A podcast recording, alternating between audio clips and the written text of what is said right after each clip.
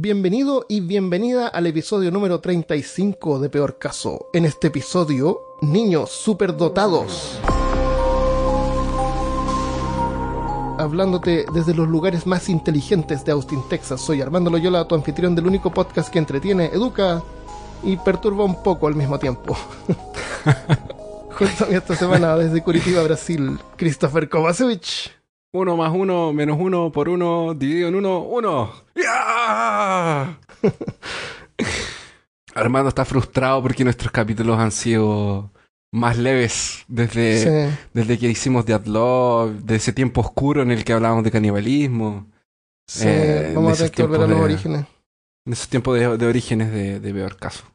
Oye, este episodio eh, va a salir el día 14, que es el día siguiente del Día de la Madre, así que les damos, les mandamos un saludo y le dedicamos el episodio de hoy a todas las madres. Esperamos que tengan un excelente día. Sí, si tenemos eh, eh, gente que nos escucha que es mamá, les damos un- les mandamos un gran, Y, gran y abrazo. si no son mamá, espero que tengan un día terrible, horrible, horrible. Peor día del año. Peor día. Y un saludo para toda la, para mi mamá también, que nunca nos escucha. Entonces, Un saludo para mi mamá que de repente nos escucha. así que mi mamá, mi mamá, yo con mi hermano siempre mencionaba a mi mamá aquí en el programa y mi mamá no, no nos pesca ni en baja, Un- Pero un día va a escuchar, ten cuidado. tal vez.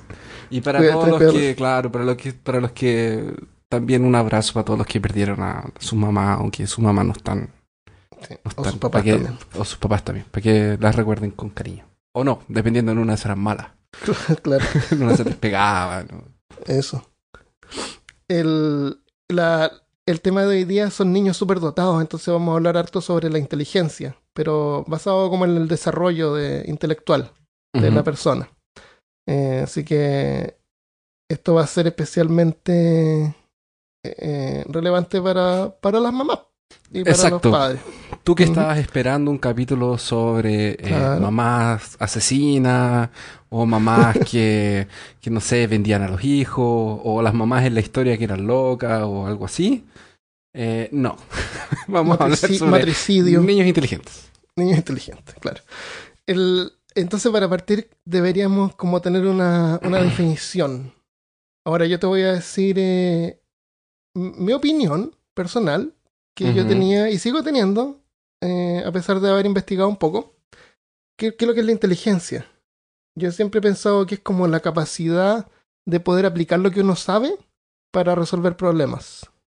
Así, Ujú. simplecito. ¿Qué crees tú que es la inteligencia?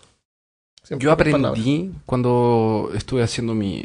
Hice un par de, de años de, de, de facultad, de, de facultad, de bachillerato en, en teología. Tuve la oportunidad de tener clases con un doctor en, en, en psicología, inteligencia. en inteligencia. No, era un profesor mío que era psicólogo, que nos hacía clases de, de psicología.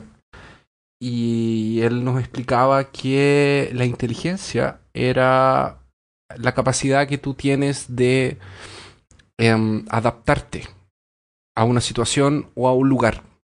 Que no tiene que ver con el hecho de saber o no saber cosas. Que eso es sabiduría, es otra cosa.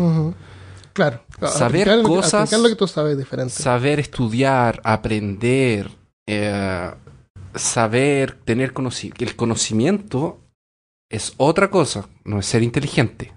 Sí, yo creo que estamos en la misma página. Una definición así general es como la capacidad de entendimiento, aprender, razonar, planear, resolver problemas, deducir. Es un montón de cosas. Ah, hay gente que Y, y dice es que como la combinación de todo eso. Eso. Hay gente que cree que, hay gente que opina que la inteligencia es em, aplicar el conocimiento, una cosa así. Una forma de medir la inteligencia es a través del coeficiente intelectual, aunque esto es súper discutido y criticado porque es demasiado simplista. El coeficiente intelectual... Pero no es como las máquinas de los Saiyajin, así como que se ponen un lente y te miran y es como 5000. Claro, ese fuera de 300. rango. claro, es parecido, es parecido, pero no, en realidad no es así, porque ¿No? es un cuestionario. es un cuestionario en un papel. sí, lo de los Saiyajines es más, más entretenido. Sería genial. Sería genial. Pero tratar de, de ponerle etiqueta, ponerle número a la gente es como una cosa que nos encanta hacer a los seres humanos. Entonces esta idea es ponerle un número a la inteligencia de la persona. Y los números van más o menos como entre 90 y 109 es como el promedio. De más abajo sería como 80, 89 bajo el promedio, 70, 79 inferior. Y después para arriba de 110, 119 es sobre el promedio y 120, 129 es superior, como nuestra calidad de audio. Claro, calidad de audio Pero nuestra calidad de audio superior. tiene un IQ de 120. y 130 hacia arriba ya es como superior y lo que se considera genio. Entonces, eh, yo tengo una lista de personas acá. Digamos, empecemos con Forrest Gump.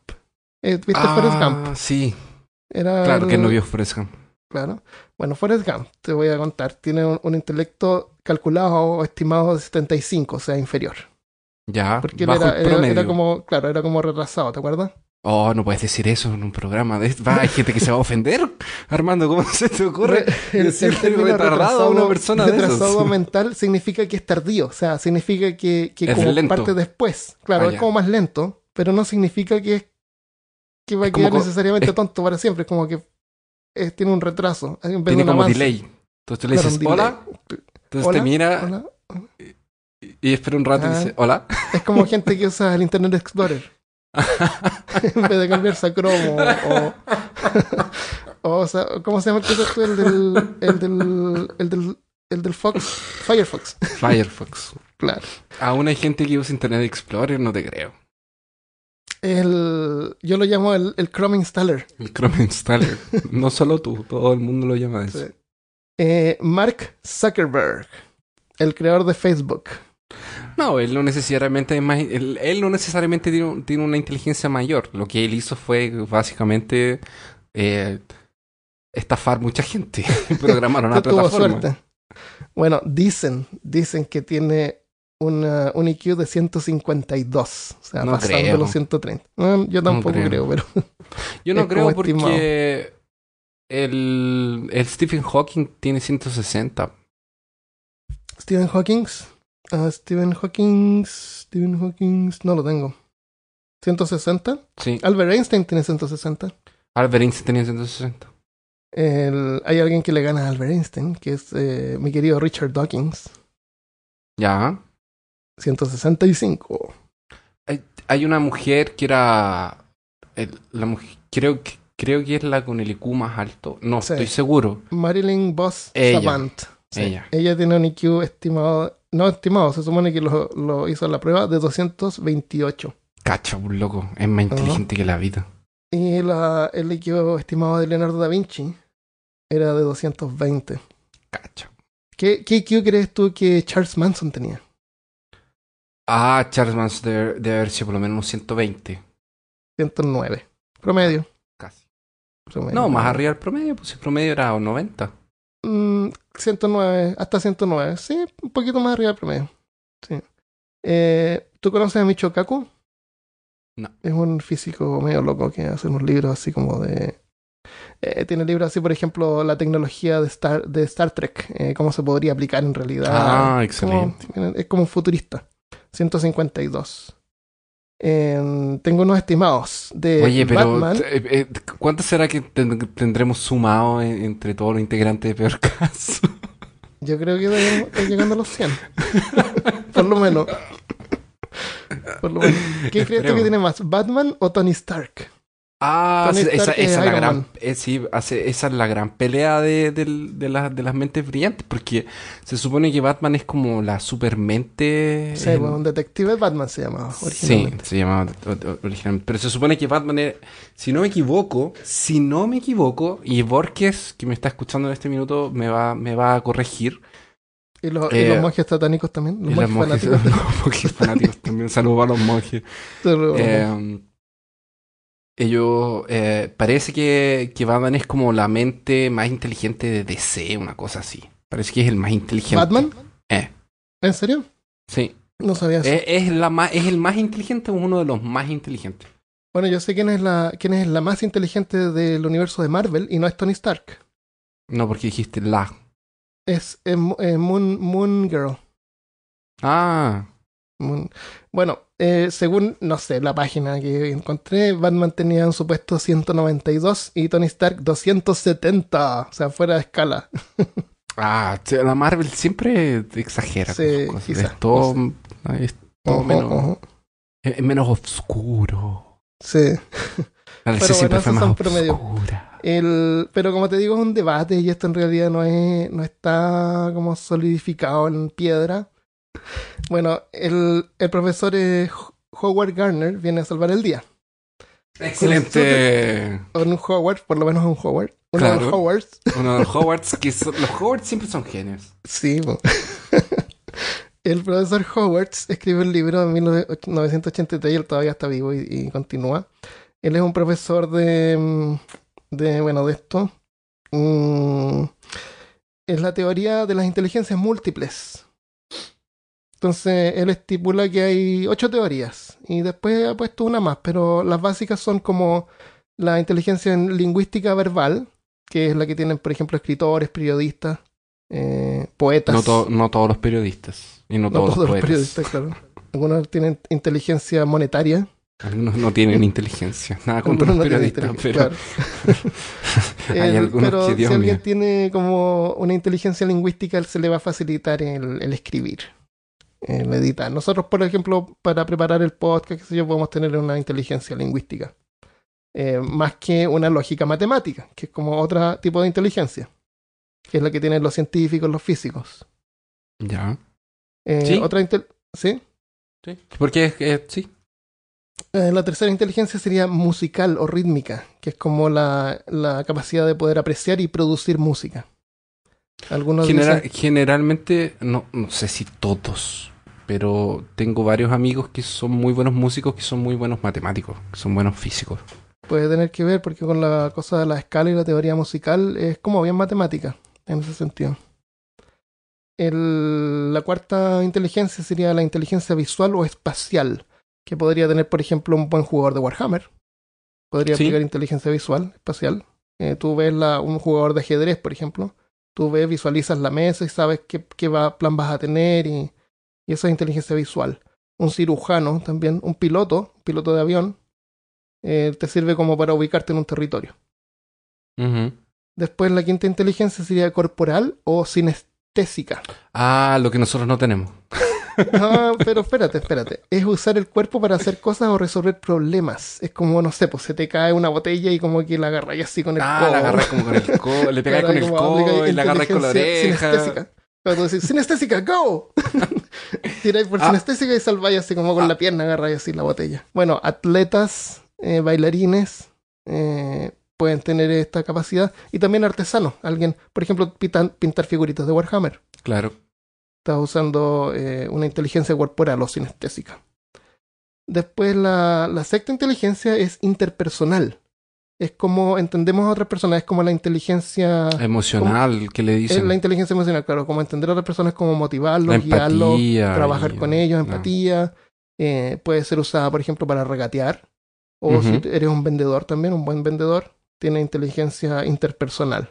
O Eh, inteligencia emocional que le dicen. Naturalmente tú, eh, esas personas son como más, más ellas consiguen interpretar mejor la- a, la, a la persona. Así como está Claro. enojada, está bien, está mal, me está escuchando, Claro, me percibes escucha, eso y está lo puedes usar interesada. eh, en- en- a tu, a tu favor.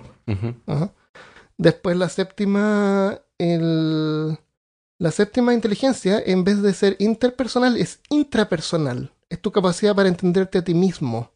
Y esa inteligencia a ti te permite progresar en una carrera, por ejemplo. Mm. Elegir bien la carrera, saber qué estrategia tomar para poder progresar en, en, en tu trabajo, por ejemplo, en algún proyecto que tú tengas. Y en esta parte yo voy a recomendar un libro que tengo acá, que se llama Strength Finder 2.0. Este es un libro de... ¿Cómo este traduces eso en español? Es como el buscador de, de potencial o... Es para encontrar tus fuerzas. ¿Cuándo- ¿Cómo se dice cuando, cuando estás y te dicen cuáles son sus debilidades y fortalezas? Es como el- el- para encontrar tus fortalezas. Ujú. Este es un libro que en realidad no es un libro que tú lees. Este libro tú lo compras, vale como 25 dólares y viene con una tarjeta, con un código que tú lo canjeas en internet y puedes acceder a una, a una evalua- evaluación de Gallup. Gallup es una empresa gigantesca que es como que hace, hace todas las evaluaciones comerciales y es súper importante. Entonces cuando tú terminas de hacer la, la, la evaluación, a ti te da un resultado de, de tus 10 fortalezas, de tus 5 fortalezas ordenadas de, de más fuerte a la menos fuerte. Me, me acuerdo, me acuerdo cuando estaba en. que se parece un poco con, con estos test de vocación que te hacen en la. Eso es como un test de vocación, sí. Y, y yo me estaba acordando cuando yo estaba en, en, el, en la enseñanza media, terminando, no sé cómo se dice, la enseñanza media en otros La países. pero secundaria. son claro, secundaria, los últimos años del colegio.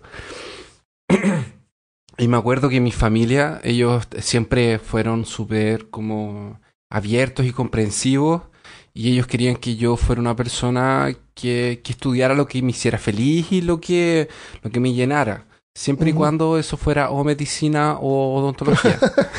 Ya, o sea, cualquier cosa, pero una Tú de puedes escoger, Claro, la que más. libre para estas dos. Claro. Bueno, Y la libertad siempre viene con eh, márgenes, pero tu Claro. mar- ese margen era como Mi margen era un poco angosto. más estrecho, claro. Claro. No, y, y era chistoso porque mi tío que es médico decía que yo, yo no podía ser médico, que tenía que ser dentista. Entonces mi- mis opciones se iban cortando de a poco. Entonces era una libertad un poco controlada. Eh, Claro. y, fue- y era chistoso porque cada vez que yo iba, mi- porque en el colegio a mí me, me iba muy bien en, en las matemáticas, en la ciencia. Mi parte más lingüística, más de literatura, empezó a, a, nacer con el tiempo. Eh, cuando salí del colegio y lo transformé en un hobby y no en una obligación. Ahí que me empezó a interesar la escritura y, y desarrollar esa parte.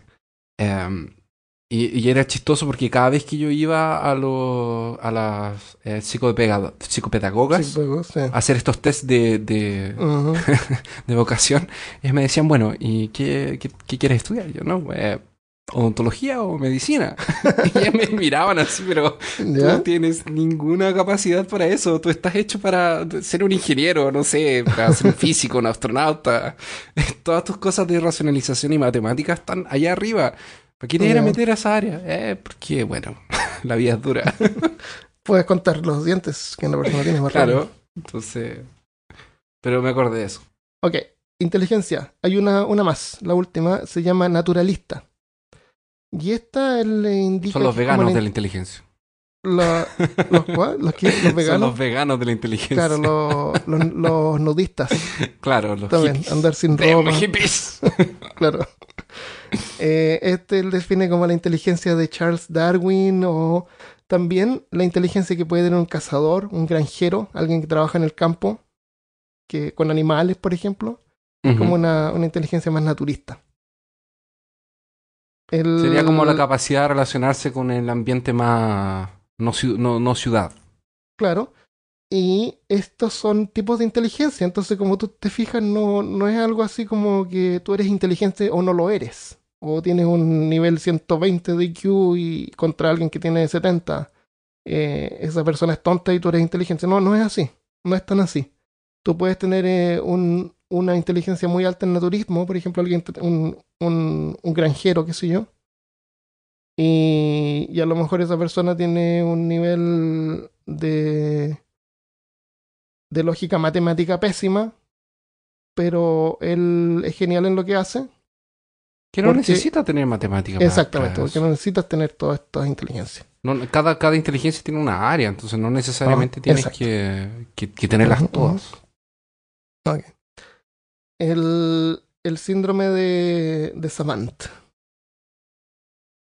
Ahí tú has escuchado de personas que, por ejemplo, Forrest Gump, creo que él era bueno contando cartas, parece. Yo vi esa bueno película con- hace con- tanto con- tiempo y la encontré contando tan aburrida. historias. Contando historias. Ya, hay gente que tiene como una deficiencia mental, pero son, son genios en una área, en una área específica, eh, generalmente relacionado con la matemática. Pueden hacer operaciones matemáticas de memoria o, o acordarse de números súper largos. Yo, por ejemplo, hice una operación matemática al comienzo del programa de memoria y, y creo que está buena. Vamos a, vamos a revisarla, eh, la transcribimos. Eh, un ejemplo es eh, Daniel eh, Tamet. Daniel Tamet recitó eh, números de pi. ¿Tú sabes lo que es pi? Sí. Cuando tú vas al baño. Cuando tú vas al baño, es, es dos veces Cuando tomas do- mucha cerveza. pi. Claro. Te dan ganas de hacer dos pi. Pi, pi. El, día estamos terribles. Nuestras bromas Sí. están horrorosas. Lo lamento, Lo, siento. No sé. Puedo disculparme. Ya, bueno, mira, tú puedes hacer pi. pi es una constante matemática.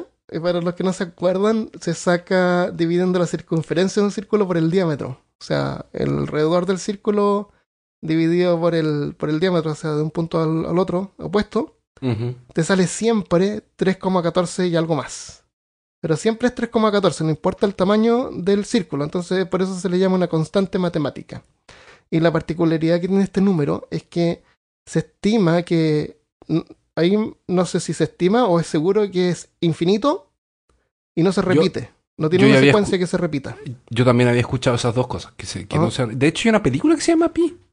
De más que hay. Que es como. eh, eh, se parece un poco. Parece que, que es una, una parada así como. em, No, ese era un tipo que, naufraga y se queda en un barco con un tigre. no, ese es. The Life of Pi. Ah, pero ese es Pi con PE. Ah, él se llama Pi, parece. Sí, él se llama Pi. Pero no, hay una película que se llama Pi que es del. del tiene hasta el simbolito Del y todo círculo. de, de Pi. No. sí. Entonces, este tipo, que se llama Daniel Tomet, recitó números de pi. El- los 10 primeros dígitos de pi son 3.1415, claro, 141592653. Yo me acuerdo en secundaria también como que nos gastábamos a ver quién se, quién se podía memorizar el- la secuencia más larga. La secuencia, malditos nerds. Claro, y no creo que hayamos pasado de los 15 dígitos. Eh, ¿Cuántos crees tú que él pudo recitar? Eh, ¿100? ¿200? No, 400. 100, 100 ya está bien. Imagínate que te sabes de memoria y en orden los números de teléfono de tus 400 amigos y familiares en Facebook. No tengo tantos amigos. A quienes, a quienes conoces personalmente. Claro, yo tampoco. Ah, ya. Eh, Yo creo que personalmente debe ser unos 80 con suerte. si, si tú te quieres acordar del teléfono de... Ya, pongámosle que tienes 200 amigos. Ya. te quieres acordar de memoria de los teléfonos de esos 200 amigos, son 2000 números que tú te tienes que acordar. Sí. Tu matemática En- en está correcta. 2000, Acabo de comprobarla con mi 2011. calculadora. claro. No, yo no, me- no me acuerdo. Con suerte me acuerdo de 100. Decían que Con suerte me acuerdo de 100 números de teléfono. yo me sé el de mi mamá en Chile, no me sé nada, porque él Yo mismo hace sé- como 20 años, pero nada más. Yo me sé el mío y de mi señora. Claro, yo me sé el mío y el, y el de, el de mi mamá. Eso, yo El de también. mi hermano Yo no me sé el de mi mamá. loco. Yo lo tengo que seleccionar aquí, lo tengo guardado, pero no. De memoria no. No, yo me, lo aprendí, yo me lo aprendí porque yo, cuando ella tenía ese número de teléfono, ella lo tenía, es el primer número de teléfono que ella tuvo. No, mi mamá cambió a teléfono de internet, así que cambió el número. y- No, no, no. sé. Y celulares, que la gente pasa de los celulares. Ya. El, el 2011, Daniel Tamet, a los 32 años de edad, recitó 22.514 Ah, no, dígitos. No te creo. Imposible. 22.000. Imposible. Esto está documentado y habían eh, personas verificando cada uno de los dígitos. Pero ¿cómo? Creo que se demoró como 5 horas. Así, tal cual, yo no sé, ¿no? Nadie O sea, sabe. pero Eh, espérate, el loco fue... es un 60 savant. Él es un savant. ¿Qué es un Así se le denomina. Pero de espérate, él fue, se sentó, así como yo me siento contigo Ah, ahora, sí. enfrente empiezo. Así, así, Ya, así tal cual, 3, sin ningún 1, papel. 4, sí. 1, Ajá, 5, sí. pa, bla, bla, bla, bla, bla. 22.514 Ah, no. y tú estás hablando números por, por 5 horas y están todos correctos. Así Pero tal cual. ¿cómo, loco? No, claro, un- tú puedes decir, ya, yo me sé un número, Pero Isabel estaba haciendo la yo veo- división en la cabeza de él, así como... Tal vez, Mm, tal vez lo que él estaba haciendo era, era hacer la eh, agarró un círculo y con un... Y lo dividió. y lo- eh, claro, el, un- el diámetro, el radio, él lo dividió en la cabeza de él y él le fue no dividiendo. Bueno, a él lo, lo investigan y todo, pero no está bien claro. Él no tiene claro cómo sabe. Él lo sabe. Ah, Pero ah, no, es como no que lo está sabe. claro cómo, cuál es el proceso que lo lleva a él eh, poder eh, decir el número que sigue. Oye, Pero él de alguna manera lo ve y, y lo, y lo dice. No, yo creo que corre. está dividiendo y es una trampa para engañarnos. Puede ser, puede ser una trampa. Pero hay varias cosas que él ha hecho y, y es, eh, es bien excepcional. Se estima que hay como 100 personas vivas en el mundo con características de este tipo. De, de Savant. Se llama, claro, síndrome de Savant. El, eh, ellos generalmente pueden tener retraso mental, eh, pero tienen como una, Tienen como una superpoder. excesiva inteligencia, claro, en una sola cosa en particular. Tienen como una skill en, en 90. Claro, skill en saberse los números de pi. No sé qué tan útil en la vida es poder eh, memorizar o, o poder calcular cosas de memoria cuando Pero es eso, en el teléfono. es, es eso que hablábamos el otro día de los cuando hablamos en nuestro episodio de Freaks, que es eh, que es algo que te hace único. Claro, te hace único. A lo mejor él si va con amigos al, al restaurante, él puede dividir las cuentas así de memoria. Claro, él puede decir así como, no, tú tienes que pagar es eh, 20, 12,85 y tú 17,22 y así tal cual. Me parece óptimo. Bueno, eh, ¿por qué algunas personas son más inteligentes que otras? No tengo idea. Es fácil pensar, la gente piensa como que uno es normal y hay gente que es súper inteligente porque tiene como el cerebro cableado de otra manera o tiene como un talento natural o una habilidad innata. Espérate, pero eso se supone que nosotros ni siquiera usamos la capacidad entera del cerebro. No, eso es mentira, eso era ¿Es mentira. menti- ¿Era mentira? Es mentira, nosotros usamos el 100% del cerebro todo el tiempo. Ah, me está hinchando.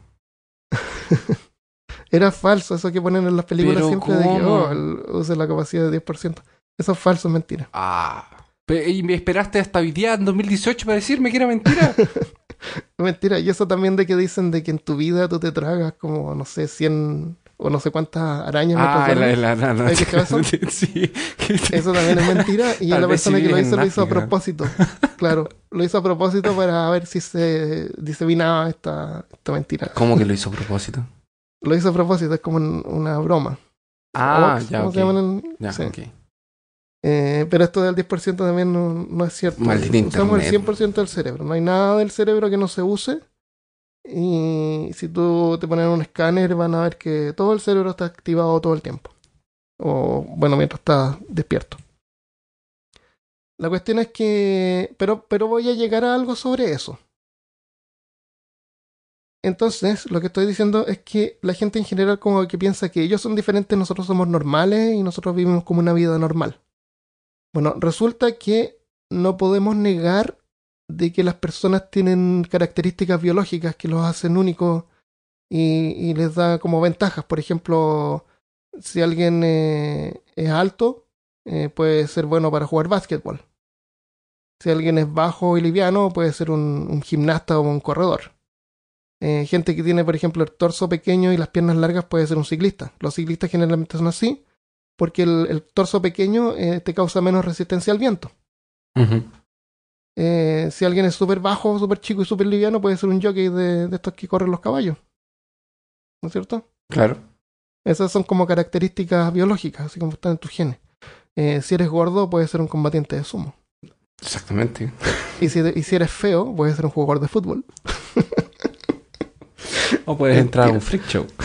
Claro, no, eso de gordo y feo no, no es. Pero Sí, porque nosotros si no eres- somos ni nosotros no somos ni luchadores de box, ni nosotros no somos No, luchadores de claro, sumo y tampoco somos jugadores de fútbol. Sí, eso.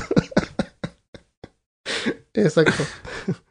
Entonces, el, la inteligencia eh, la podemos dividir en dos partes. No En- eran siete. llama- Ah, no, eran siete tipos. No, ah, verdad. No, ahora son dos. Olvídense lo que dijimos. Ahora Pero en son general, dos. no, no, no, en general. Es, es la plasticidad, la habilidad del cerebro para poder crear conexiones entre neuronas. Y eso está determinado por nuestra genética. Así como nosotros podemos tener los brazos más largos, podemos ser más altos o más chicos, el cerebro también es diferente. Entonces un cerebro de una persona puede tener una predisposición para poder hacer eh, más conexiones, para tener una mejor plasticidad. Y esa es una característica biológica que tú no puedes ignorar. O sea, esto es real, eh, es empírico. Y, y determina de alguna manera el nivel máximo de inteligencia de una persona. Y le podemos llamar el potencial intelectual. Imagínate que tu cerebro y tu cuerpo, por ejemplo, en general, tú eres alto, a lo mejor no juegas eh, eh, básquetbol, pero tú tienes potencial para poder ser un buen jugador de básquetbol, por ejemplo. No- que no te guste otra cosa, pero tú tienes el potencial ahí. Si tu cerebro eh, tiene una buena plasticidad, tú tienes un potencial intelectual más alto. Entonces, no es suficiente haber nacido con un potencial intelectual alto. Porque la otra parte, que es importante, es, es desarrollar eso con la experiencia. O sea, con padres que incentiven el desarrollo de la inteligencia de sus hijos, de sus hijos que satisfagan su curiosidad. Eh, por ejemplo, tú sabías que la gente rica, los ricos siempre eh, obligan a sus hijos a aprender un instrumento, les guste o no. Tienen que elegir uno y, y tienen que aprenderlo. Y todas esas cosas van como, como ayudando a poder desarrollar este potencial intelectual. Entonces, podemos influir en el nivel de inteligencia de, de los hijos. Si es que les damos, eh, si es que les damos la atención, los ayudamos a... Claro, porque eh, así como en, en las capacidades lingüísticas del cerebro y nuestras conexiones neuronales y nuestra capacidad cognitiva se desarrolla en los primeros años de nuestra de, de- de nuestro de nuestra vida. Y por eso que es más fácil para que podamos aprender idiomas cuando somos más chicos y mientras más viejos eh, se nos empiezan a, a complicar las cosas porque en tu cerebro para producir un sonido tienes un, un camino específico de, neuronas entonces las neuronas Sí. se hablan entre ellas y para producir un sonido eh, eh, el camino más rápido es este entonces cuando tú le dices a, a tu cerebro yo necesito producir un sonido distinto estás tan acostumbrado a hacer siempre el mismo camino que te cuesta mucho más de que cuando eres chico aprender dos o tres idiomas. Correcto, Entonces, por ejemplo, está como todo nuevo. y cuando los niños que tienen eh, papás de distintas nacionalidades y, por ejemplo, en, en la casa hablan, eh, por Dos ejemplo, más. eh, por ejemplo, en, eh, eh, en, en mi casa hablaríamos español y en, en el colegio hablarían portugués. Entonces eso le, le ayudaría. Le ayuda a eso en los primeros años. Entonces, al mismo tiempo, si tú le empiezas a, a- a enseñar, a- indiferente de que le guste o no, lo pones en un deporte, en una danza o, o- Correcto. en- o a practicar un instrumento por obligación, no por gusto, lo vas a ayudar a que al principio eso le va a costar, pero después cuando le encuentre algo que realmente le interese, es- le, va a facilitar. le va a facilitar la vida. Exactamente. Y lo otro que puedes hacer también, que es súper importante, es no ser sobreprotector. Dejarlo que el niño Que se caiga. eh, resuelva. No, resuelva él solo sus problemas. no ayudarle, no estar así como pendiente y hacerle todo, todo por él. Sí. Dejarlo que piense, dejarlo Sí. que resuelva el problema. Si bien que nuestra naturaleza, y yo incluso lo he visto con mi tía, que tiene dos hijos pequeños, uno de dos y uno de seis. Eh, yo, lo, yo lo veo ella, muy sobreprotectora todo el tiempo. Y, y es chistoso porque en los años 80, que fue cuando, y en los años 90, que fue cuando nosotros crecimos, parece que no, no, no eran tan sobreprotectores los padres, porque nos dejaban ir a la calle, jugar. Sí, sí, canchas de conversaba también el fútbol. otro día con mi mamá que antes, ahora es diferente, pues ahora si un niño quiere ir a jugar hay que llamar al papá o la mamá del, del otro niño y hacer una cita de juego, Claro, qué día y a qué hora van a claro, jugar. para jugar. Ya, entonces tú vas a jugar con tu amigo de las seis y media hasta las siete. Qué, Claro, horrible. Casi, casi es. Yo cuando es- es chico íbamos a la calle, jugábamos en la plaza, en la calle. Yo tenía amigos que a las 9 de la mañana el domingo iban a tocarme la puerta, así como sí. el bueno. Nacho, el Nacho Telles, que seguramente no está escuchando ahora. Mi papá, nosotros vivíamos eh, en el mismo barrio, el Ignacio, yo y teníamos un amigo que vivía en la esquina que era el Víctor. Y, y como mis papás les daba lo mismo, y el Ignacio era medio hiperactivo, se despertaba a la mañana y me iba a tocar la puerta. Y a tocar la puerta, mi papá salía, me despertaba y yo, salía a jugar con el Ignacio. Y el papá del Víctor, que era el que vivía en la esquina, nos dio un horario. Fue como, el domingo ustedes no pueden pasar antes de, no sé, de las 11, de las 10, una Ah, cosa porque así a quería dormir. Porque quería dormir y nos despertábamos, ¿cachai? Claro. No, era genial. Así que esperábamos la, que tenía. vuelta, nos quedábamos Sí. esperando, así como ya, ¿será que ahora? Y daban las 10 y pa, pa, pa, pa, le tocaba la puerta al Víctor. Que ya que me habían despertado, me había que despertarlo él. Claro. O, o se juntaban, siempre estaban en la plaza. Siempre, siempre había una juntaban, estaban plaza. Con la bicicleta y salían en la calle. bicicleta. Y era- parece Eh. que era más seguro, no sé, si la gente era menos mala. Bueno, lo que quiero decir es que el, aunque la inteligencia, aunque la genética determina nuestro nivel máximo de plasticidad, el entorno y la experiencia es lo que nos hace alcanzar el nivel máximo del potencial intelectual. Y una buena noticia, generalmente estamos siempre por debajo de haber alcanzado nuestro poten- potencial intelectual. Mira Eso quiere decir que hay espacio para la gente para que pueda desarrollar su inteligencia. Eso quiere decir que si usted es un estúpido, Se puede volver eh, puede normal. se volver una persona normal. Normal, claro. Hay esperanza. Hay, hay esperanza. Eso. ¿Qué podemos hacer nosotros para poder ejercitar eh, la mente? eh, para poder ejercitar la plasticidad del cerebro y son los más inteligentes. Puedes eh, col- colgarte en, en tus aros, pesos, y empezar a mover la cabeza. Exactamente. Ah, para ejercitar el cerebro. ¿Eh? Puede ser. No, Qué mala no idea, buena Christopher. idea. Lo primero tienes que poner aros. Exactamente. Sebastián. Primero tienes que hacer algo. O puede ser en la nariz, como un toro. También. No, no sé. Ya, una lista que hice yo así. eh, Espera, hablando de, hablando de cerebros, ¿sabes quién no tiene cerebro, literalmente? mm, no, Otzi. No tiene cerebro. No, Otzi fue, perdió su cerebro en el proceso de momificación, ¿o no? Ah, no, No Otzi fue congelado. O si lo encontraron congelado. Es verdad. Bueno, Pero si, tiene qui- cerebro. si quieren ver el proceso de modificación, pueden ir al primer episodio de Peor Caso, cuando éramos horribles. Cuando Christopher lo- quería pasar el- la propaganda del Quería- claro, quería pasar la propaganda de nuestro otro episodio de Peor. Caso. No, pero hay gente que ha tenido, que han dis- disparado en la cabeza y ha perdido parte del cerebro, gran parte del cerebro, y no pierde su nivel, no digo que, que pierda su inteligencia, pero no pierde su, su cognitividad. Eh, o sea, cosas son que se pueden hacer, pero no tanto. claro. No tanto como para haber perdido la mitad de la cabeza. Ya, ser más curioso y aprender.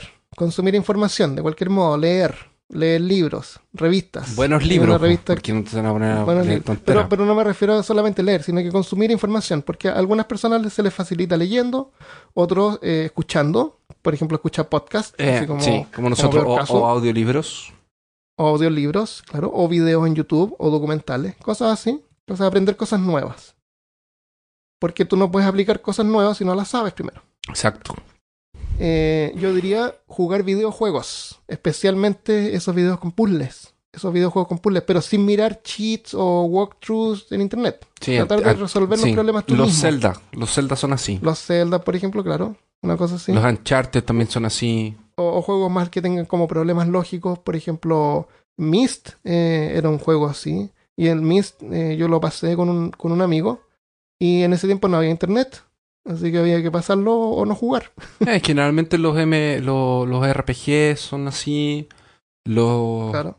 em, los juegos como los primeros Resident Evil de PlayStation 1, el Clock Tower, el Sí. primer Silent Hill, Sí, todos los juegos que así. tienen el- puzzles para poder pasar a la Ajá. próxima. Claro, juega, videojuegos siempre ayuda. Eh, mantener un buen estado físico. El, Mente, porque la función cuerpo de- sano, de mente todo- sana. Claro, la función de todo el cuerpo es mantener el cerebro. Esa es la función del cuerpo. Proteger y mantener el cerebro. Es, importante mantener un buen estado físico. el- el estado, aceptable. el estado físico, la dieta sana ayudan a tu capacidad cerebral porque eh, Sí. duermes mejor, que es, que el momento en el que tu cuerpo eh, repone eh, repone, eh, que, que músculos, por ejemplo. imagínate que el cerebro se defragmenta cuando estás durmiendo. Claro. El cerebro descansa. eh, cuando estás dur- eh, hacer ejercicio te hace liberar toxinas. Cuando tú estás durmiendo, tu cuerpo Y se produce limpia. endorfinas, que produce también ayuda al endorfina. cerebro. Um, y te distrae, el cerebro descansa, entonces, y una dieta sana te da los nutrientes que necesitas, o sea, Sí. no, no puedes vivir solamente de Five Guys, como yo quería vivir en Estados Unidos. No se puede, pero, pero ojalá se pudiera. Estoy triste. El- Mándame una hamburguesa. eh, ya. Explorar las artes. Eh, toca un instrumento, pinta, aunque no seas bueno pintando. Escucha Aunque música. no seas bueno, escucha música. Buena música, Eh, por favor. Pero aprende, aprende a tocar un instrumento, aprende la- las notas, los acordes o, o una. eh, como unas escalas, por ejemplo, en guitarra. Sí, Esculpe o pinta figuritas de Warhammer. muy bien. Todo eso es una exploración del arte. Eh, tiene un impacto duradero, dicen, en las habilidades matemáticas y razonamiento espacial. Jugar, jugar rol. Sí, Jugar rol. Es, es, un- es increíble. Una, una- una- es una experiencia increíble y haber jugado rol contigo, con los demás niños, es algo que me ayudó un montón para poder desarrollar eh, la capacidad para poder escribir, contar historias, eh, imaginarme cosas. Eh, Esa, para, para contextualizar a la gente, cuando nosotros jugábamos rol o RPG con Armando, Armando tiene una diferencia de unos 10 años como con el promedio del grupo de nosotros, que ahora no se nota, que estamos en, en una edad adulta, pero cuando Armando nos empezó a enseñar a jugar rol, que era cuando tenía su tienda, nosotros éramos harto más chicos, po. Entonces tenía que tener una paciencia, porque aparte que se metió solo en el, en el Kawin, porque fue como que invitó a uno así como ya, bueno, ya un día, tal vez, ya dos, ok, y éramos, al final éramos diez, que íbamos a jugar todos juntos. Sí. Eh, pero fue súper bueno. Para mí fue súper bueno. Porque uno, hice amigos fuera del colegio. Que son amistades que tengo hasta el día de hoy. y lo pescamos súper rápido y la gracia es que jugamos rol y después cada uno tenía su juego de rol favorito y cada uno mastereaba. Sí. El Tato jugaba mago. Sí. El, Eh. el Christian era Cult. Cult. El Claro. Toto. Yo era Tulu. Tú eras Tulu. El Toto era. También mas, mastereaba Cult y mastereaba. No me acuerdo qué más. Changeling. Ah, jugamos- no, jugamos montón. Mutant Chronicles. No, jugábamos un montón Mutant de Chronicles, sistemas. Porque, montón. eh, Yo eh, una vez que vine a Brasil, que fui a Brasil, llevé Ah, el inmortizado. Está todo inmortizado. Inmortales, claro. Y a, y a Christopher le gustó tanto que se fue a vivir a Brasil. Claro, fui a vivir a Brasil. Pero era muy, muy era no, era ¿Quién genial. tiene el manual de inmortizado? Ah, debe estar con Christian. O con el. Tato, no sé. Era genial. Es genial Brasil porque, eh, cuenta tú, pues en Brasil la gente produce. Produ- Sí. Hay producción, interés, Sí, de hay- no solamente videojuegos, sino que juegos de rol, Porque, juegos de mesa. ¿qué pasa? Eh, en, eh, en- en Brasil se desarrolló en un mercado interno muy fuerte. ¿Por qué? Porque el- la política en Brasil era proteger el mercado nacional. Entonces, importar es muy caro y tiene muchos impuestos para que la gente no importe y que las empresas aquí desarrollen tecnología o hagan sus propios productos em, para el mercado brasilero. Y lo otro, todos los que somos de Latinoamérica recibimos cosas traducidas en España o en México. Entonces, los doblajes de, de Dragon Ball, de Los Caballeros del Zodiaco, de, de las series eran hechas en México o en España. Y nosotros recibíamos eso. Algunas cosas también en Chile y en otros países, pero en general venía todo de México. Garfield Eh, era traducido en Chile. La, Garfield la tradució en Chile. Y de hecho, el, el autor, el, el creador de Garfield dijo que la voz que más le gustaba de Garfield era de- del chileno. La traducción que más le sí. gustaba de la voz de Garfield. Em, y, y, y así, pero, pero es un mercado grande porque, por ejemplo, un libro. Un libro tú lo traduces en México, que es como el, el español estándar escrito, que todo el mundo va a entender, incluso el español y, y tú lo traduces una vez para un mercado de, mi- de, de- de Sudamérica entera, a excepción por Brasil. Pero el brasilero, por, por hablar portugués, está aislado. Porque de hecho el portugués que se habla en Brasil no es ni siquiera el portugués de, Portugal. De Portugal. Tú agarras un, un gallo que es chistoso porque tú agarras a alguien de, de Portugal y un brasilero y no se entienden. Sí se entienden. Se entienden, pero el, portu- el portugués tiene que hablar más, de- más lento. Sí, es y los español brasileros- con España, español con... No es así. Mira, es yo- peor yo- porque yo conozco gente de Brasil que dice que fue a Portugal y que no entendió nada. No entendía. Bueno, yo he ido a Uruguay y no he entendido nada de gente que habla en la calle, pero yo trabajo con harta gente de Brasil, ¿no es cierto? Sí. Y me acuerdo que eh, hace años había una compañera que era de, de, de Portugal. Y yo no sabía que era de Portugal y no le, no le encontraba ninguna diferencia en su acento. Y todos los brasileños así, pero, pero sí, así de todas maneras Sí. que habla distinto. Se nota. yo, lo, nota. yo lo escuchaba igual. Yo, yo que no ¿Por soy. no, porque no hablo portugués? Yo que, yo que yo que no soy brasilero, yo me doy cuenta. Del, yo de hecho yo me doy cuenta de los acentos de aquí. Eh, Brasil es tan grande que es Ujú. como, Ah, es como distintos sí. países. Entonces, por ejemplo, si tú hablas con alguien de México, o de Venezuela, o de Colombia, o argentino, tú sabes de dónde, más o menos de dónde son por, por el son. acento. Y aquí en Brasil también. Entonces, aunque Brasil sea el único país que habla portugués, se produce pero muchísimo. se produce mucho material. Entonces, ellos tienen varios sistemas de, de rol eh, de ellos. Tienen hartos eh, cómics que son de ellos. Tienen harto material de literatura que es de ellos. Literatura fantástica que es de ellos. De hecho, ellos son uno de los consumidores más grandes de podcast. Entonces, tú hacer un podcast en, en Sí. Brasil en eh, es, es- es mercado, ¿cachai? Tan, tan, tan pasos adelante de Latinoamérica, del resto de nosotros. Así que En- en- escuchen en podcast, esa escuchen otros podcasts Sí, también. Hagan sí. podcast. Hagan Cuéntenos si podcast, hacen sí. podcast. En, en Argentina trataron de hacer eso, de, de bloquear el- la importación para incentivar el desarrollo, pero como que no funciona siempre. A mí me gusta mucho el rock ochentero y de comienzo de los 90 de, de Argentina. Creo Sí, que ellos eran. Fue bonito. eh, yo creo que ellos le, le achuntaron así, pero ellos realmente marcaron un. Los argentinos marcaron un. un- un- no Una- un- marcaron moda Marcaron moda, tiempo, sí, definitivamente. Entonces, para nuestros amigos de Argentina que nos están escuchando, felicidades por- por, su Felicitaciones. rock. Eso sí.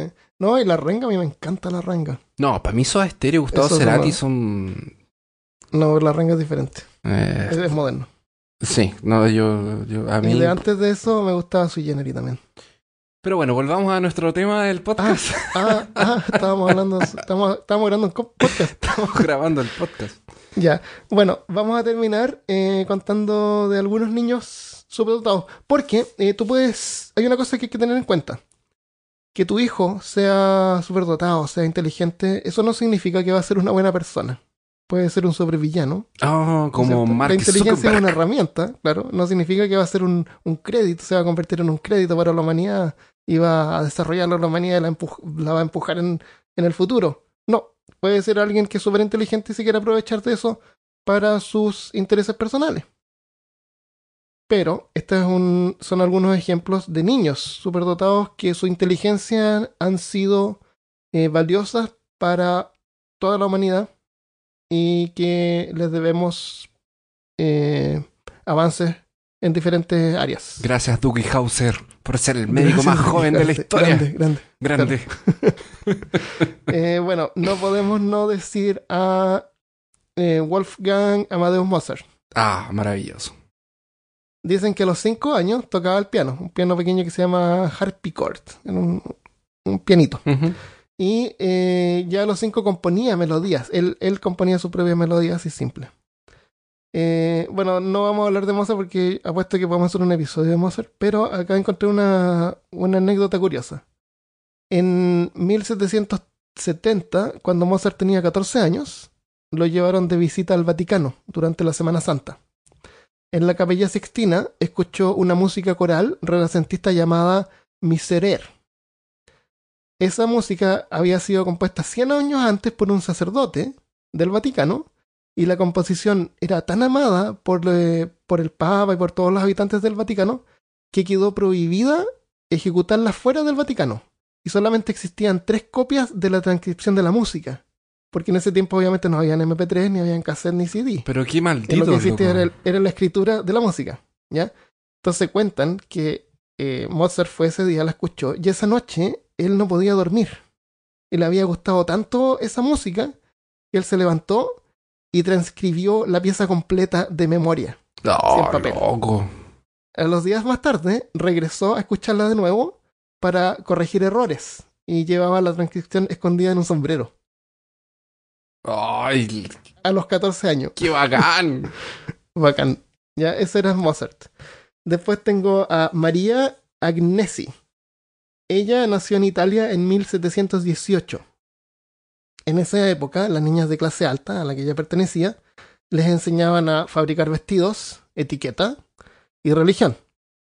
Pero por suerte, el padre de María era un matemático y reconoció el talento de su hija, así que eh, se dedicó a, a educarla, a alfabetizarla. A los nueve años, asombraba a las visitas recitando discursos en latín que ella misma había traducido. Y dicen que cuando tenía trece, si alguien le pedía una mano de vals, la gente bailaba vals. eh, mientras bailaban, ella conversaba sobre la teoría de la gravedad de Newton. Y nunca nadie la, la invitaba a bailar vals de nuevo. Pero qué horrible, qué bacán que alguien te hable. No sé, yo creo que somos muy nerds. Claro, nosotros encantados, imagínate. Una mujer que habla de la Encantado. teoría de la realidad de Newton. Imagínate. A los 30 años escribió un manual de matemática en dos volúmenes, que tuvo una gran influencia en el cálculo integral y diferencial. Así que si te encantan los integrales, dale las gracias a, a María Agnesi. Yo no tenía ningún problema con matemáticas. Armando está haciendo un sueño. Armando está haciendo un señal poco. poco. poco tal, tal, vez no me gustan los integrales. Tal vez, tal vez ustedes puedan imaginarse lo que le estoy haciendo. Claro. Es, es, es un dedo. dicen que el, el, el Papa Benedict XIV escribió, le mandó una carta a Agnesi alabando su trabajo y ofreciéndole un puesto en la Universidad de Bolonia. Excelente. Eh, si tú a alguien le dices, eh, nómbrame un, una, una, científica mujer, seguramente te va a decir Mary Curie. Nacida en Polonia en 1867, ella fue hija de profesores que le dedicaron mucha importancia a la educación de sus hijos y no fue un problema para Mary que a los cuatro años se enseñó ella sola a leer. A los cuatro años ya ella uh, sabía leer en ruso y en alemán. Ah, no, pero es que fácil. Fácil. Es que son parecidos. ruso, alemán. ruso, alemán es como, no sé, eh, italiano, francés. Español, eh, portugués. español. eh, y pronto y le... lo mismo, lo mismo. Yo, yo te cuento una vez que fui a Brasil y con un amigo estábamos haciendo deo. Ya. Eh, fuimos a Puerto Seguro. Y a deo fuimos por todos lados. Eh, entonces nos subimos a una camioneta y eran unos argentinos. Pues. Y los argentinos nos dijeron que hablar portugués era re fácil. Teníamos que hablar como que no teníamos ganas de hablar. que hablan como todo arrastrado y lento. Así. Se parece un poco al francés en ese sentido. Y, no, y nos entendían todo después. ah, ya, sí. Súper. No, por después se me olvidó. Ah, claro. En la parte lingüística no, ningún problema. eh, entonces, Mary es famosa por sus trabajos en radioactividad. Sí. Al que, Por lo que ganó el premio Nobel de Física. Nosotros hablamos, creo, de ella en el episodio número 21 de Accidentes Nucleares. Es un episodio muy, muy bueno que pueden escuchar en peorcaso.com. Ese fue el primer episodio que la Malca estuvo con nosotros, ¿no? Parece que sí. Mm, creo que sí, sí, Ese fue un episodio bueno. Y fue el, creo que fue el primer episodio que Felipe hizo un, un dibujo. También, porque de hecho el, el como el, el, el formato icónico nuestro uh -huh. viene de ese episodio. Es como el, sí. el primer dibujo fue el de Extinto Nuclear.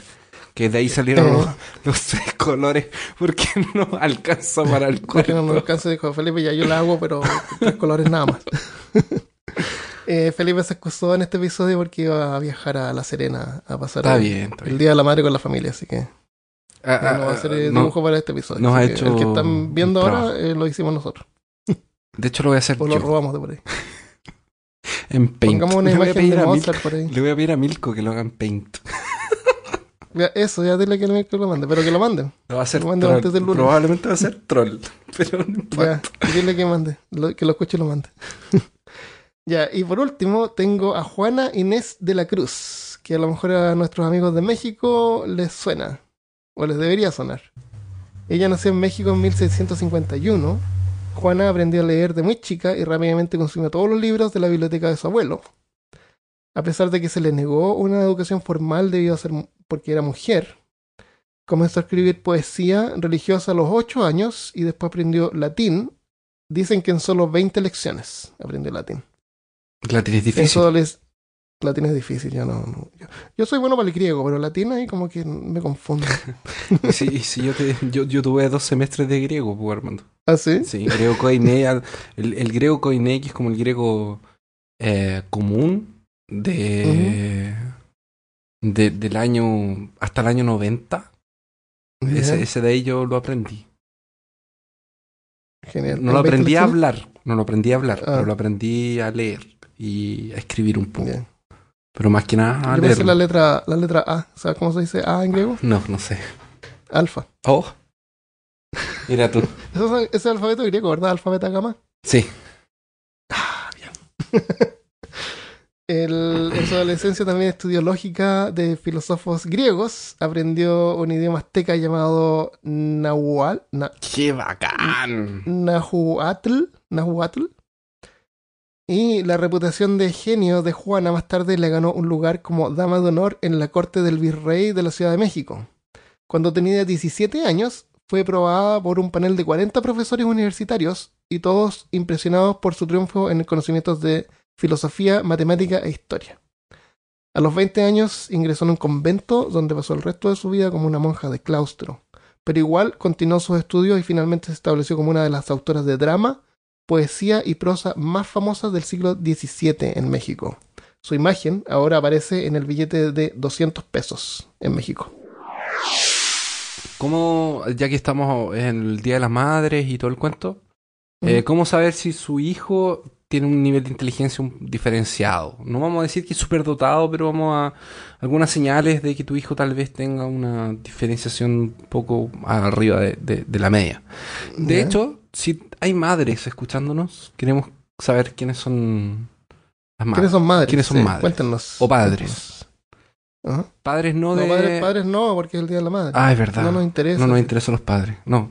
Eh, bueno, ¿cómo saber si tu hijo tiene capacidades diferenciadas? Eh, según una lista que la Malca nos escribió, eh, porque La ella... iba a participar, pero tuvo problemas personales y lamentable no, mm, lamentablemente no pudo acompañarnos. eh, avanza rápido, así como empieza a leer, a escribir y a hablar en menos, en, en más, más joven eh, que sus colegas, que sus compañeros eh, de la misma edad. Tienen una alta curiosidad, creatividad y una intensidad emocional muy grande. Eh, son emos. Son observadores y abiertos a situaciones inusuales, así como cosas que te chocan, así como que te sacan. de- son muy críticos consigo mismos y con los demás. Tienen una gran capacidad de atención y concentración que me saca completamente de la lista porque yo tengo un Sí. déficit atencional de, Eso, un poco fuerte y Armando fue testigo de eso durante sí, 15 días. Christopher, Christopher, claro. Claro, hay que subirnos el volumen de voz. Un poco. gran capacidad de atención y concentración. Ah, eso ya lo dije. Eh, le gusta relacionarse con niños de edad Presta mayor. atención a la lista. Claro, le pone atención a la lista.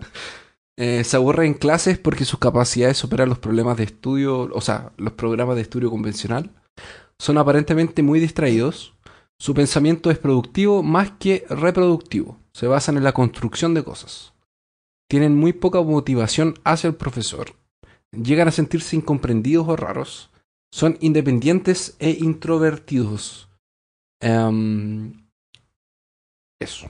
Y también nos colocó unas notas aquí sobre la importancia de la educación temprana. Ya que, porque la Malca escribió estas cosas que le llamaron la atención porque la Malca es mamá. Y tiene un, Sí. un, un niño de. Lucas. el Lucas, que tiene.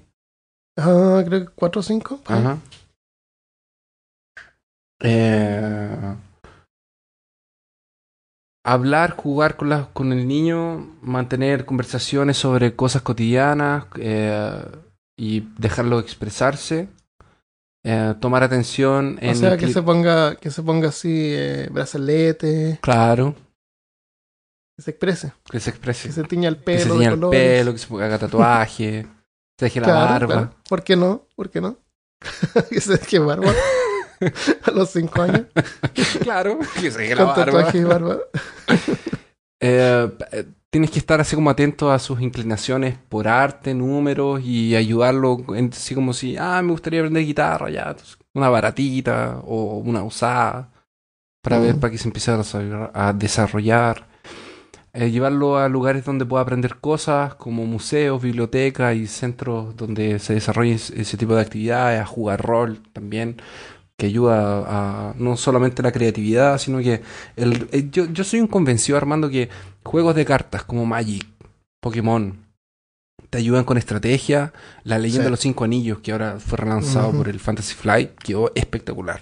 Son juegos difíciles, son complejos, tienen meta, eh, te ayudan a estrategias, tienes que montar un deck, eh, juegos de rol, estadística. estadística, juegos de rol. eh, eh, estimularlo para que no se aburra, explicándole que el éxito es posible y saldrá beneficiado en el futuro. Em, buscar un ambiente tranquilo donde pueda leer y estudiar y ayudarle siempre en sus deberes.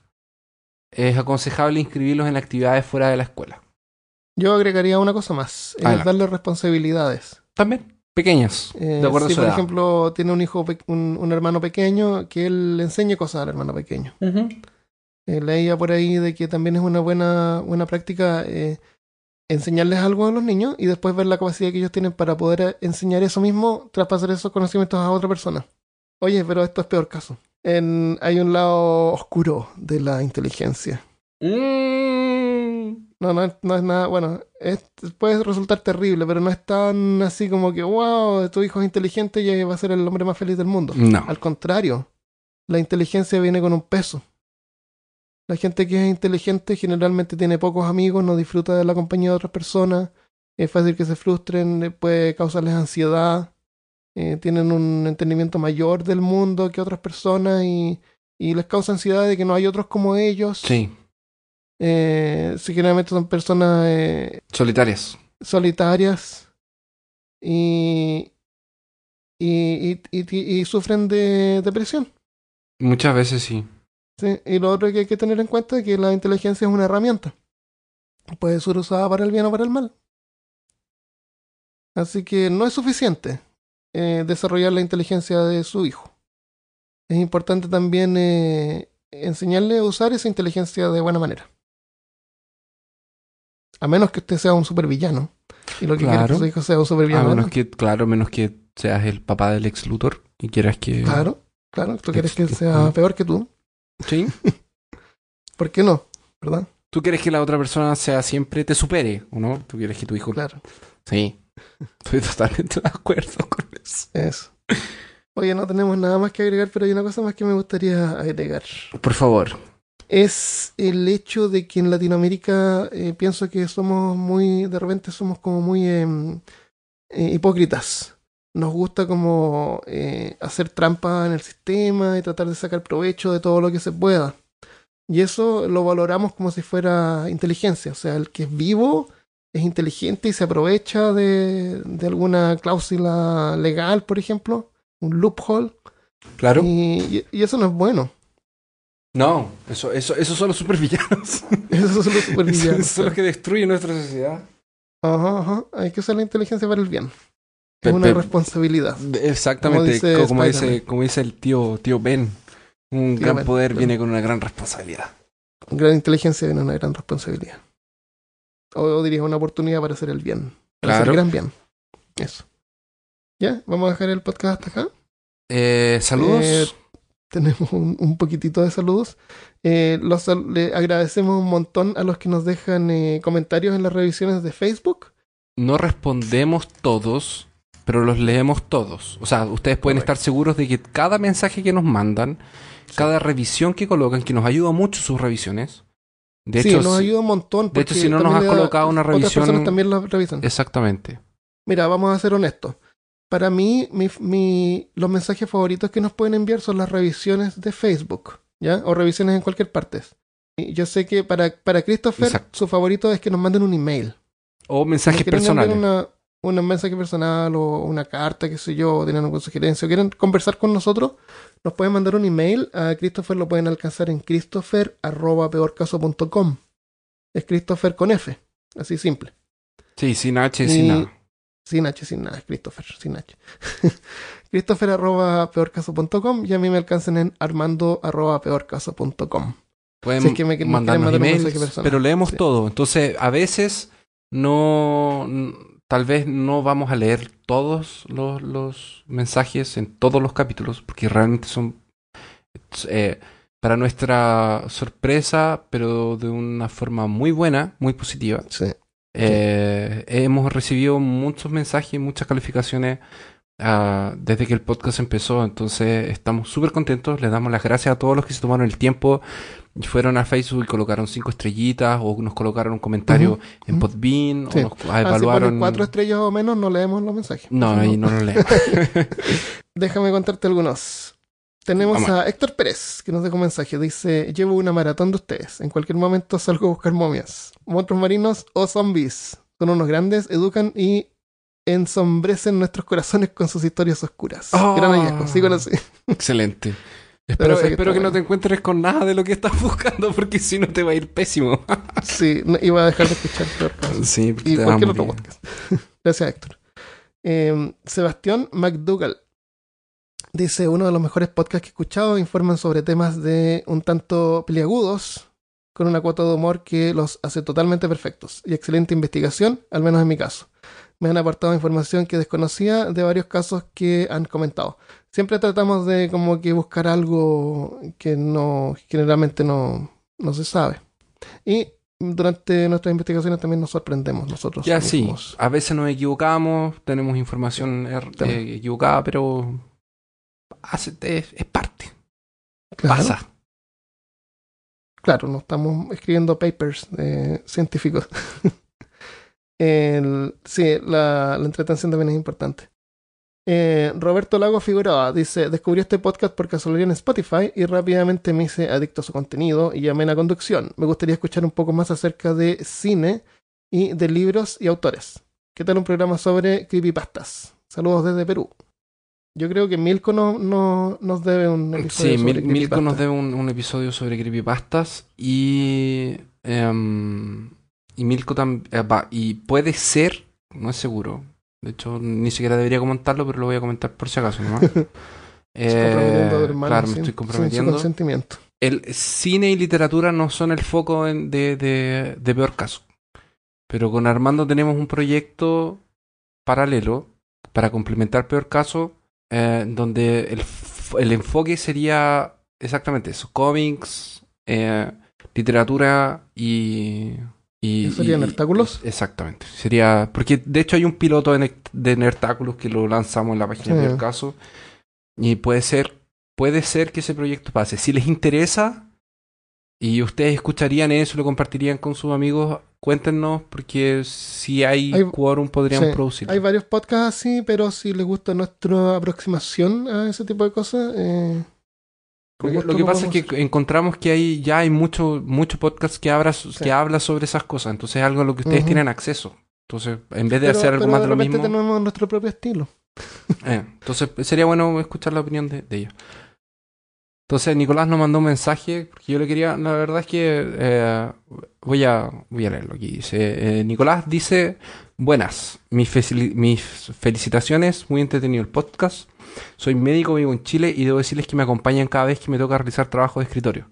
Me río Menos mucho. con- que es de escritorio. Sí, porque no- imagínate que nos escucharon una, en una Eh, está cirugía. En una cirugía. Así como, ah, eh, vamos a abrir el, el tórax y entrar con una incisión en el corazón. Y de ahí nosotros decimos un chiste fome y él se ríe así como, y le corta una arteria a la persona. Qué bueno que nos escuchan el trabajo de escritor. Ups. Sí. Eh, me río mucho con ustedes. Viste que somos peligrosos. Mm. Les envío mucha buena vibra. Sería genial escuchar algo sobre ritos fúnebres de pueblos originarios africanos de nuestro pueblo mapuche. Saludos. Eh, o de nuestro pueblo mapuche. eh, eh, es, es, al, al Toto lo podríamos invitar para hablar sobre los pueblos, sobre el pueblo mapuche. Y el tema de los, te- de los ritos fúnebres es un buen, es un buen tema. Sí, me gusta, me gusta. Me, me gustó su, su. Gracias, Nicolás. Gracias, Nicolás.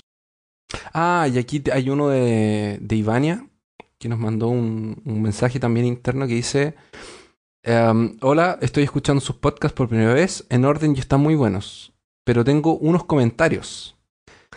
Camiroaga no murió en las islas de Chiloé, fue en el archipiélago de San Fernández. Perdón, Ah, halcón, vuela alto. Dice, la planta que nombraron con el cuero se llama calafate y es una planta del sur de Chile que se utiliza para hacer cerveza. Pruébela, es maravillosa. Éxito, son muy entretenidos. Gracias, Ivania, por tu aclaración y vuela alto halcón. Es todo lo que tengo que decir. Genial, gracias. Charlie Cárdenas Sáez nos mandó un mensaje sobre el episodio de Fantasmas. Dice, gracias su programa, gracias, genial su programa, aunque hay algunas pequeñas observaciones respecto a este capítulo de Fantasmas. No hablamos sobre Poltergeist. No, porque me dan miedo. Ah, ya. Por eso es. Eh, yo no había visto la película, así que tampoco. Sabía, eh, ¿Sabían que los, en los cementerios nunca hay realmente actividad fantasmal, ya que la gente llega ya muerta a ese lugar?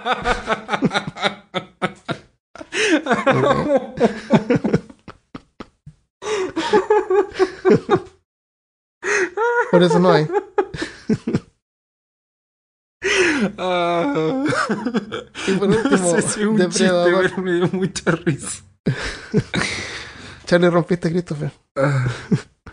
Y por último, Depredador o Predator para los gringos, eh, veía tanto en espectro infrarrojo como ultravioleta. Cuando Schwarzenegger se esconde a orillas del río, luego de estar bañado con barro para esconder su calor, el extraterrestre cambia su visión y allí lo pilla. No, de hecho lo pilla porque yo leí ese comentario y eh, estaba haciendo memoria y lo pilla con el infrarrojo. Porque cuando, eh, cuando hace el, el- cuando cambia de visión no lo encuentra tampoco. Lo encuentra después, cuando se cae al río y se le sale el barro. Ahí lo ah, encuentra. y ahí lo encuentra con ultravioleta. Exacto. No sé si lo encuentra con un No, con ultravioleta, infrarrojo, con infrarrojo. con infrarrojo. No me acuerdo, yo no he visto la película, o sea, he visto la película hace tiempo. pero eh, yo, yo hice memoria y si no me equivoco, se cae al, al río y se le sale el barro. Y ahí lo encuentra. Sí, y ahí lo encuentra con infrarrojo. Sí. Ya. Y sigan así, eh, ya tienen un seguidor más. Muchas gracias, eh, Charlie. Gracias a todos sus comentarios. Realmente no, eh, nos anima a continuar con el podcast, leerlos. Y lo Yo otro lo que... leo mientras estoy trabajando. Sí, y, y lo otro que les quería comentar era que mm, eh, si nos quieren apoyar, eh, tuvimos un problema en uno de los episodios, no lo pudimos subir el lunes, lo tuvimos que subir el martes. Eso nos pasó porque eh, nosotros, nosotros pagamos nuestro Podbean para que podamos subir los episodios y nos dan una capacidad mensual. Entonces meses como este, que tiene eh, cinco lunes, o el mes anterior que subimos eh, episodios más largos, no pudimos eh, subirlos el lunes porque no podemos pagar el más. Claro, no cabe. Entonces, que tenemos que bajarle la calidad. Entonces, Hay que bajarle entonces- por lo menos el, el costo del hosting y todas esas cosas se puedan pagar y si nos quieren ayudar sería genial. Porque así podemos eh, darles una eh, mejor calidad en forma ilimitada. Exacto. Claro, y, y episodios limitados que fuesen más largos. Entonces le queremos dar gracias a los Patreon. Y si tú quieres transformarte en un Patreon, eh, nos puedes ayudar desde un dólar, dos dólares o lo que sea. Eh, Todos los meses inscribiéndote y vamos a producir contenido extra y vamos a, a- a tratar de, de mantenerlo allá y ya le damos las gracias a la gente que nos está apoyando. Pueden eh, encontrarlo desde peorcaso.com o en patrio.peorcaso.com. Exactamente. Ya. ¿Lo dejamos hasta acá entonces? Lo dejamos hasta acá. Muchas gracias entonces, feliz Día de la Madre. Y nos vemos la próxima semana. Un gran abrazo. Adiós. Este episodio fue grabado por Armando Loyola y Christopher Kovacevic con la colaboración de Malca Negrete. Para más información visítanos en peorcaso.com.